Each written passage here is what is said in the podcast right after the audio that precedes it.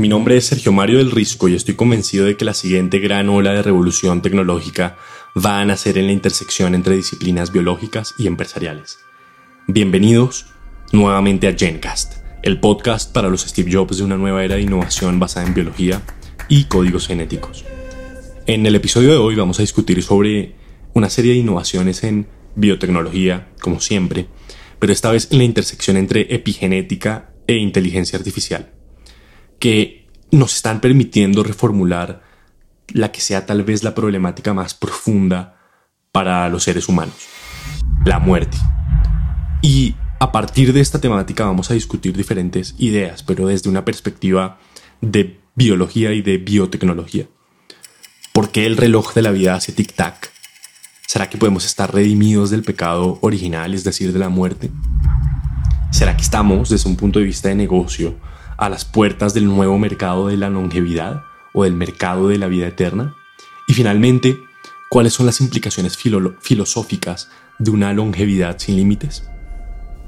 En el episodio de hoy vamos a explorar cuatro ideas fuerza en torno a estas preguntas que nos van a permitir entender la ciencia y la tecnología detrás de la biotecnología de la longevidad. Así que empecemos. La primera idea es la idea de modelos epigenéticos basados en Machine Learning que nos permiten entender por qué el reloj de la vida hace tic-tac, tic-tac. Todos conocemos a alguien en nuestras vidas que tiene 50 años y que parece de 30 o alguien de 30 años que parece de 50. Y desde un punto de vista estético, al menos lo que esto nos permite entender es que el envejecimiento no está ligado estrictamente a la edad. Pero este fenómeno que observamos en la apariencia de las personas se da también en el envejecimiento desde un punto de vista mucho más estructural, a nivel de los mecanismos biológicos que causan el envejecimiento mismo y que nos llevan inevitablemente a, la muerte. Pues bien, ¿cuáles son esos mecanismos? En los últimos años, se ha descubierto que uno de los mecanismos principales detrás del envejecimiento es el deterioro de la epigenética. Epi en griego significa por encima de o más allá de, por lo que epigenética hace referencia a información hereditaria que no está escrita en ese código de instrucciones, en ese software que llamamos el código genético. En particular, la epigenética es responsable de controlar qué genes de una célula se expresan o no. Y aquí ahondemos un poquito en esa idea. Todas las células tienen el genoma completo de un individuo, es decir, tiene su código de instrucciones completa. No importa la célula de la que estemos hablando, eh, si es una célula de piel o es una célula del el hígado, todas las células tienen el código de instrucciones completo de un individuo. Pero a través de un sistema de etiquetas químicas llamadas metilos o methyls en inglés, la, la epigenética controla que una célula de piel, por ejemplo, exprese los genes que le corresponden a esa célula y no los de otras partes del cuerpo. El envejecimiento a partir de esta idea, está asociado a un deterioro de la epigenética en el sentido en que esa suerte de software que controla la expresión de los genes se deteriora. Las células, en la medida en que vamos envejeciendo, comienzan a expresar genes que no deben expresar. O dejar de expresar algunos que sí tienen que expresar. Lo que lleva a un deterioro de las funciones celulares de las células en las que sucede eso. Por ejemplo, para poner un, caso bastante visual, la piel arrugada asociada a la vejez tiene que ver con células de piel cuya epigenética se ha deteriorado y que por lo tanto están expresando sus genes inadecuadamente. ¿Por qué se deteriora la epigenética? Yo creo que ese sigue siendo uno de los grandes misterios de la biología, pero lo que sí entendemos es cuál es la fenomenología del deterioro de la epigenética o en otras palabras, cuáles son los procesos bioquímicos subyacentes a ese deterioro que nos lleva inevitablemente a procesos de envejecimiento biológico. Una de esas diferentes formas de entender bioquímicamente qué está pasando en una célula que está envejeciendo es el nivel de metilación o de methylation de los códigos genéticos. La metilación hace referencia al proceso de fijación de, de metilos a las bases de citosina en el código genético, que previene la expresión de genes en donde esta metilación sucede. Aquí recordemos que el código de instrucciones de todos los seres vivientes está escrito eh, en cuatro bases químicas. Una de esas bases es la citosina. Entonces, cuando uno de estos metilos, que es una de las principales armas de este sistema llamado epigenética, cuando uno de estos metilos se adhiere a la base de citosina, previene que el gen en donde se encuentra esa base de citosina sea expresado. Y lo que se encontró en un estudio realizado por Steve Horvath que es un estadístico y bioinformático de UCLA, es que hay una fuerte correlación entre la edad cronológica de las personas y la proporción de células que tienen esta metilación, que tienen esta adherencia de metilos a alguna de sus bases de citosina. Y lo que dice Horvath es que encontrar esa correlación cambió todo para él. Esto cambió todo para mí, dijo Horvath. ¿Por qué? Porque ¿Es posible predecir la edad de las personas con un 100% de precisión? Con un 100% de precisión, estudiando los patrones de metilación de los códigos genéticos. Escupes en una taza y podemos medir tu edad. Eso es un quote de Steve Horvath. Pero Horvath fue más allá, fue más allá del concepto de edad cronológica. Utilizando modelos avanzados de Machine Learning, porque recordemos que este tipo, como decía, es bioinformático además. Horvath, eh, junto con su equipo de investigación, logró llegar a un modelo matemático que es capaz de predecir la edad cronológica de cualquier individuo de cualquier especie.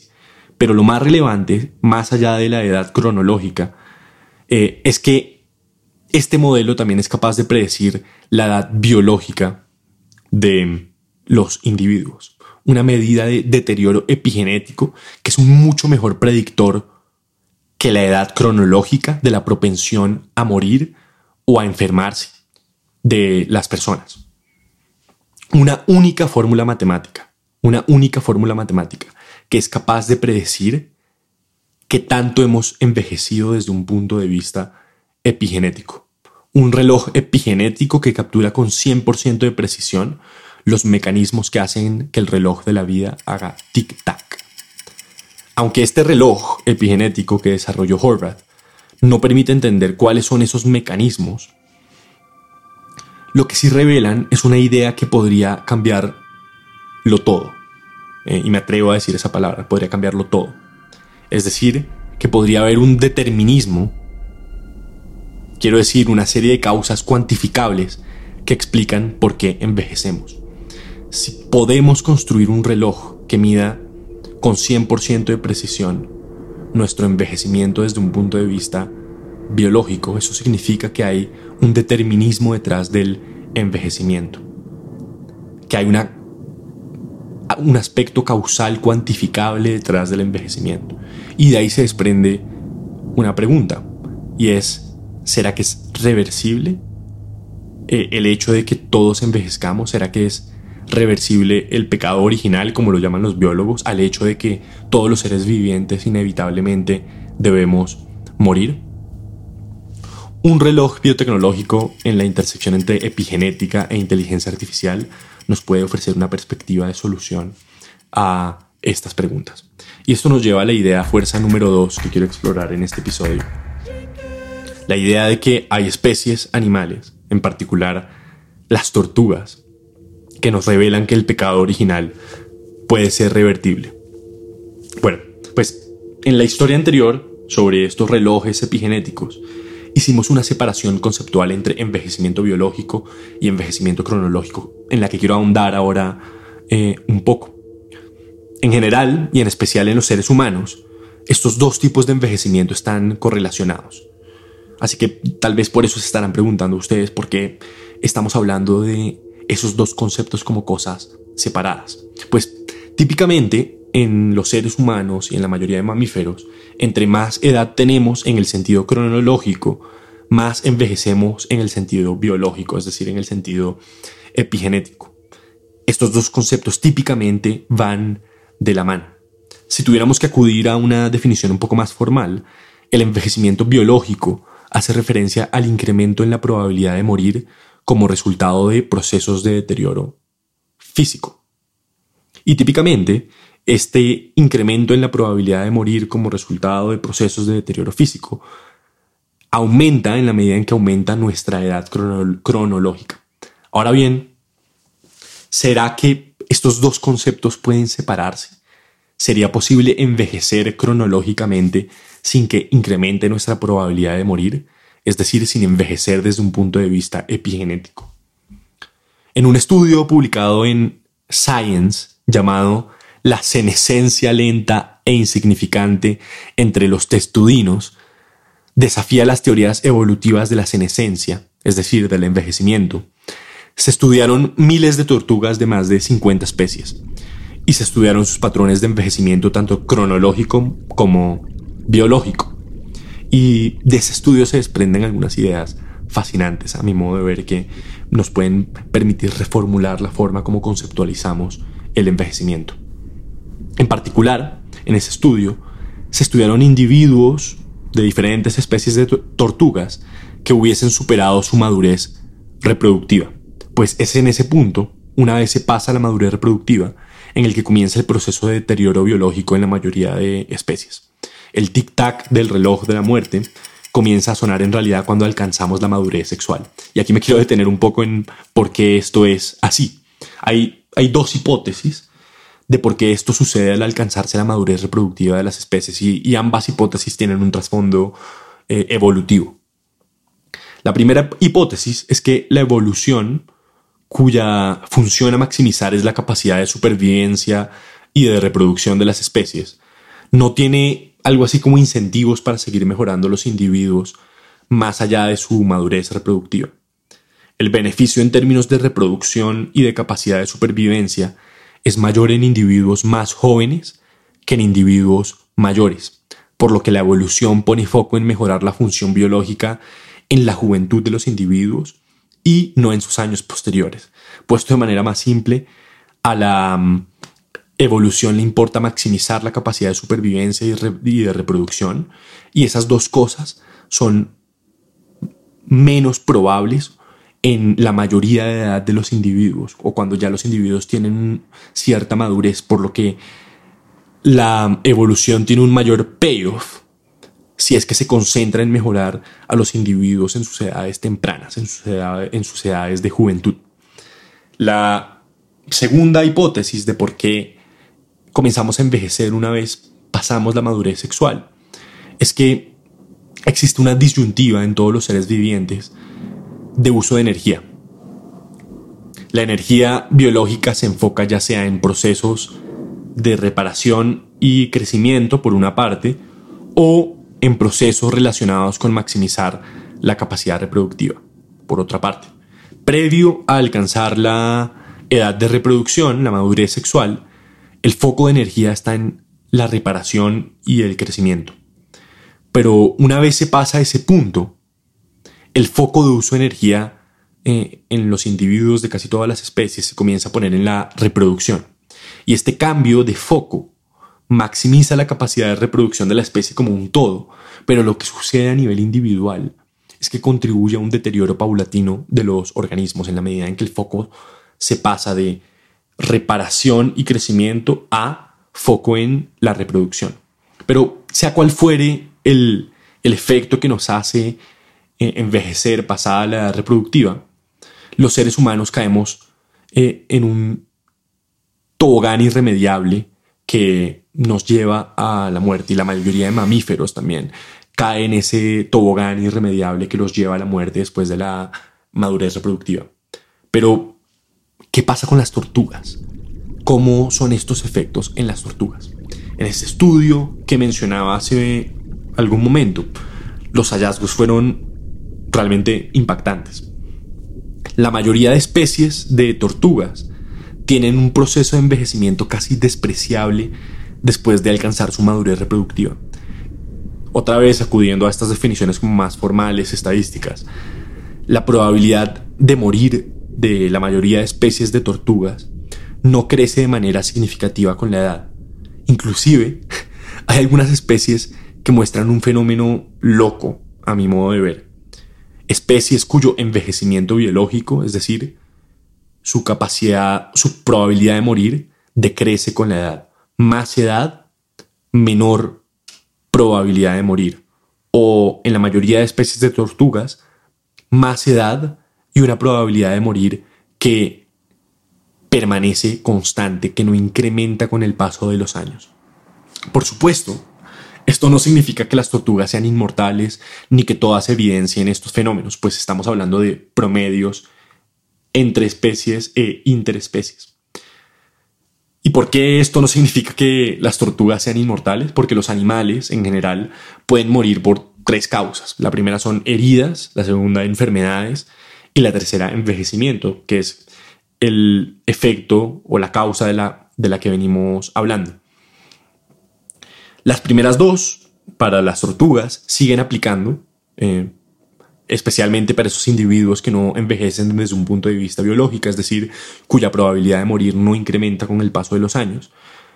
Pero el aprendizaje detrás del estudio es fundamental, y es que es posible evadir el pecado original que nos hace que ser mayores implique mayor probabilidad de morir. Algunas especies de tortugas han evadido ese pecado original. Existen tortugas que no mueren por viejas, eh, sino que mueren por otras de estas tres causas que mencionaba hace algún momento. Y hasta ahora hemos estado teniendo una discusión desde un punto de vista bastante biológico. Y en GenCast casi siempre hacemos un nexo bastante claro con, ok, toda esta ciencia que está por detrás de potenciales innovaciones tecnológicas y desarrollos de negocio que permiten llevar esa ciencia y esas innovaciones tecnológicas al mercado. Y con la idea número tres, a la cual me voy a pasar ahora, quiero comenzar a hacer ese nexo. la idea número tres es que existen empresas que están apostando a crear el mercado de la vida eterna a partir de estos hallazgos en epigenética de los que vengo hablando hasta su momento. Yo sé que lo que hemos estado discutiendo en este episodio puede sonar como ciencia ficción, pero a día de hoy ya hay millones de dólares de capital de riesgo que están siendo invertidos en startups que están trabajando en biotecnologías que permiten retardar los procesos de envejecimiento biológico. Y el nombre que estoy por mencionar puede desencadenar algunos pensamientos conspiracionistas, así que lo hago a riesgo pero uno de los principales inversores en este mercado de la vida eterna es de nombre Jeff y de apellido Bezos. Pero antes de entrar en cuáles son los players y los inversionistas en este espacio, entendamos un poco más de la ciencia por detrás de este mercado de la vida eterna.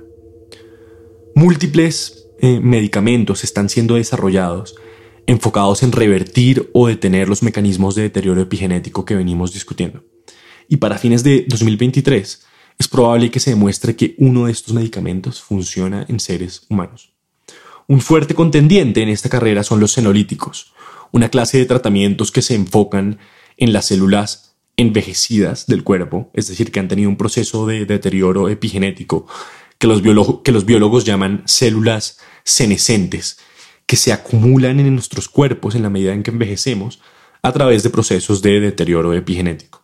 Estas células parecen ser responsables de impulsar el proceso de envejecimiento, desde causar cáncer hasta la neurodegeneración.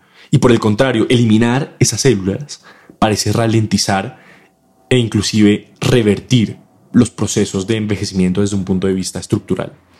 Un artículo de 2018 mostró que en experimentos en los que se suministró a ratones un cóctel senolítico de dasatinib, un fármaco contra el cáncer, y quercetina, que es una molécula que se encuentra en frutas y verduras de colores.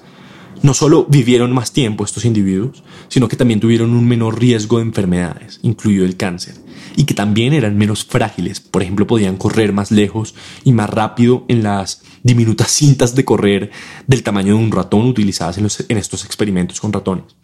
E incluso estos individuos en donde se realizó el experimento, individuos de una población de ratones, podían llegar a tener un pelaje más grueso y brillante que eh, aquellos ratones en donde no se recibió el tratamiento, el medicamento. Y hoy en día hay más de dos docenas de empresas que están buscando formas seguras y más o menos eficaces de deshacerse de estas células senescentes a través de procesos eh, como los que acabo de describir eh, con medicamentos senolíticos y, de quercetina.